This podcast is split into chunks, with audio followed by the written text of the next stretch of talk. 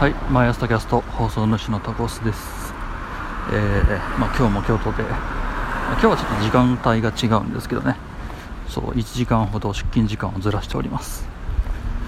はい、まあ、すごいね、朝1時間後ろにずらすだけでこんなに余裕が生まれるんだねとか言っときながら、結構今、実は遅刻ギリギリです。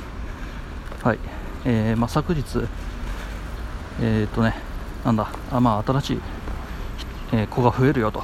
増えるよっつうか、まあ、実際には来るんですよっていう話を、えーしたと思います。でその子の話を少しばかりしようかなと。といってもねあの私も今、えー駅に歩いてる最中ですんで短めにと。はい、はい。まあ、どんな子かっていうと、まあ、爬虫類で、まあ、ヤモリですね。クレステッドゲッコーという種類のまあえーあそこどこだっけ？うん、どっかの島国。だったような覚えがある。熱帯の島国のどこだっけか。ニューカレドニア違う。なんか違う。そこら辺だったような気がする。のまあ結構珍しかったですね実際には。一時絶滅したんじゃないかというふうに言われていて。でまあつい最本当に最近と言えるのかな。まあ50年ぐらい前だかそんぐらいだったと思うんですけど。えー見つかってで繁殖方法がねすごい確立されたんであのすごい勢いで、えー増えたと。で、えーまあなんだろうな。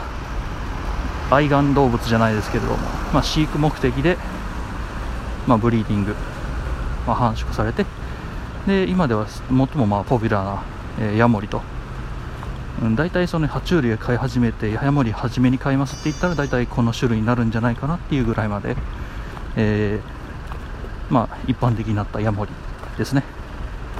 特徴的なのは、まあ、王冠帝山ヤモリっていう、まあ、和名がそうなんですけれども、えーまあ、頭の上にトゲトゲがあるんですね。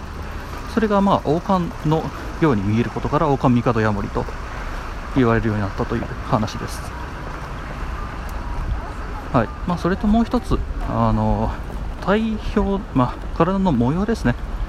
が非常に鮮やかかついろんな種類があるというところでそこら辺の、まあ、ある意味体の模様の開発というところも進んでまして、えーとまあ、毎年毎年新しい種類というか新しい色の、え種類が生まれています、まあ、それらを集めるっていうのも結構、えーまあ、一般的な楽しみ方じゃないでしょうか。はい、あと結構丈夫です。丈夫かつ、まあ、あんまり爬虫類なのでそもそもね手間がいらないというので結構ね皆さん飼われている、まあ、結構小さいのでゲージも小さくて済むという話です。